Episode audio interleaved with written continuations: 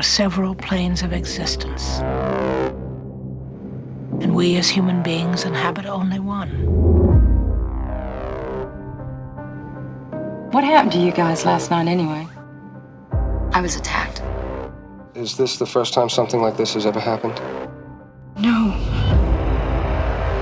Things have come to me. In the night.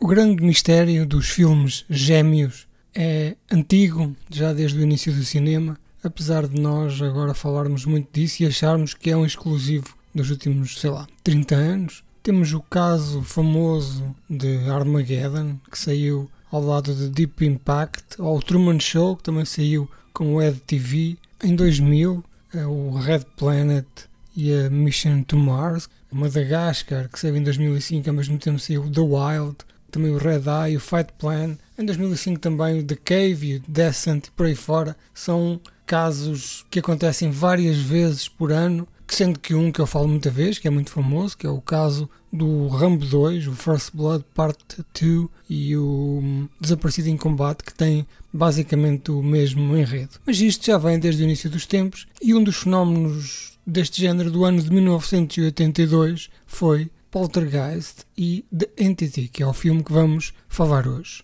E como acontece sempre neste tipo de batalhas dos filmes gêmeos, há um que resiste e continua a ser relembrado no ecoar dos tempos, e há um que definha e morre, afunda-se no pântano do eterno esquecimento. The Entity de 1982, Poltergeist com bigode postiço, ou Poltergeist será o The Entity com bigode postiço, nunca saberemos, roda à volta dos mesmos temas, que é uma família que se vê atormentada na sua casa por uma presença que lhe chamam Poltergeist. Na altura estava muito na moda, era um nome que estava aí a ressoar bem e neste caso acabou por ser um filme menos conhecido. A história deste filme é uma família, uma senhora com três filhos, um filho mais velho, adulto, duas meninas, crianças, que vivem numa casa modesta. Ela própria, já com, sei lá, 30 e tais anos, está a tentar estudar datilografia, que era o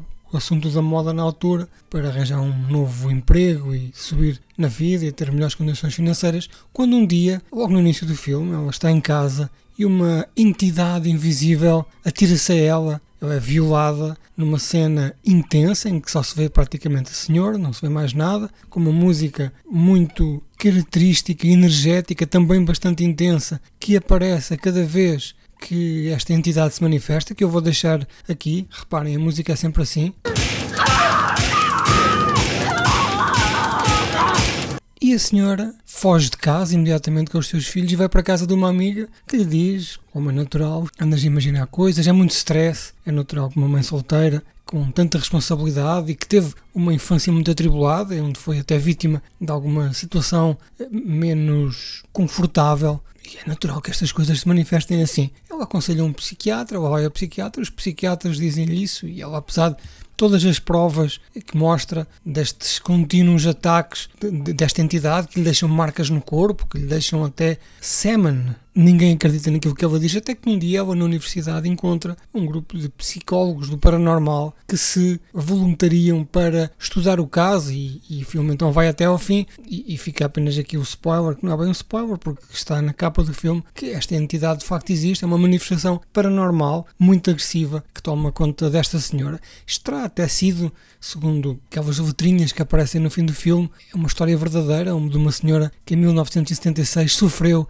o mesmo tipo de ataques, até eles dizem que era muito mais agressivo e que ainda hoje, 82, quando o filme saiu, se continua a manifestar. É um filme realizado por Sidney J. Fury, que curiosamente fez aqui um filme brutal. Eu diria que este filme é uma pérola esquecida que merece muito ser visto e merece muito ser reconhecido e repescado da, da, daquele lodo do pântano do eterno esquecimento. Mas este senhor fez também Super-Homem 4 que é o filme que, juntamente com os Masters of the Universe, tem a fama de ter atirado a Canon Films para a falência. E fez também Iron Eagle, mais um Top Gun do Intermarché. The Entity é protagonizado por Barbara Hershey, uma jovem na altura que continua hoje em dia a fazer filmes. Ela entrou no Black Swan, no Insidious, em todos os Insidious, eh, entrou na Última Tentação de Cristo, Ana e as suas irmãs, entrou também uh, naquele filme Falling Down, que agora não me lembro do nome em português, um filme de Joel Schumacher, em que o Michael Douglas se passa um dia e pega numa caçadeira e anda pela baixa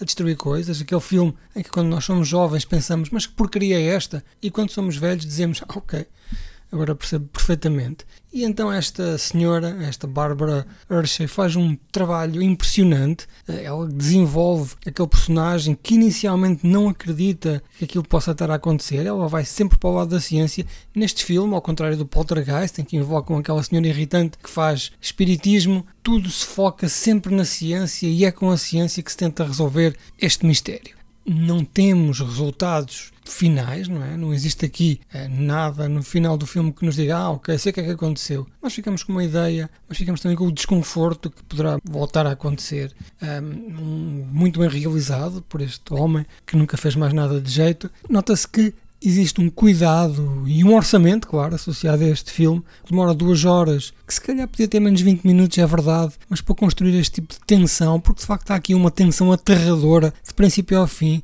uma incapacidade de prever o que vai acontecer, quando vai acontecer, não existe nunca a ideia de que isto poderá terminar, acaba por ser sempre um piano sobre a nossa cabeça. Há quem diga até que convém vê-lo ou durante o dia ou arranjar ali uma ou duas horas sanitárias antes de ir para a cama porque o filme martela bastante. O tema deste filme, além de todas estas questões do paranormal e de uma entidade estar aqui a brutalizar uma senhora com violações, com espancamentos, por vezes ela diz que até são vários, roda muito à volta também da violação, da sensação de que é ser-se violado e ninguém acreditar. E, e, neste caso, em vez de dizer, pá, mas o que é que tu levavas vestido? Se calhar foste tu que provocaste. Dizem, pá, mas isso é tudo na tua cabeça, certamente não, não, não será o mesmo. Eu diria que existe aqui à volta deste filme também o mesmo tipo de oposição que existe quando uma mulher que é violada tenta falar disto e as pessoas tentam sempre atirar para o lado e tentam sempre dizer que aquilo poderá,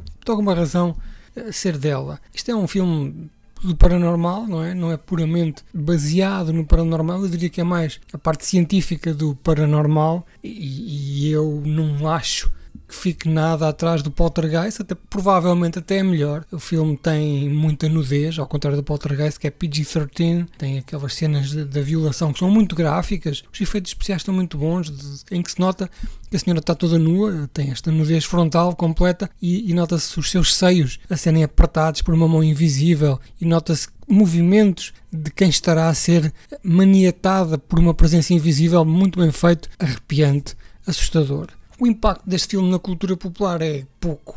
Não diria que haja esse impacto. Começa aos poucos a aparecer. Já tive em vários fóruns em que alguém pergunta qual foi a cena mais aterradora que vós presenciasteis. E alguém chama sempre a atenção, atenção ao The Entity, que é verdadeiramente aterrador, mesmo sem ter uma presença física. Tem, mas na maior parte das vezes não tem. Gosto muito deste filme. Eu revi agora para fazer eh, o podcast e até a versão que eu vi de duas horas e tal parece maior do que a versão que existia antigamente, que era conhecida em Portugal e que é, continua a ser conhecida como o Enigma do Mal, para aquelas pessoas que precisam do nome em português. Portanto, amiguinhos, atirem-se, é a confiança, é assustador e eu vou deixar ficar o resto uh, deste episódio com o barulho que vos irá assombrar as noites daqui para a frente. can't use your hands. Come on, come on, come on, come on. Don't start without me.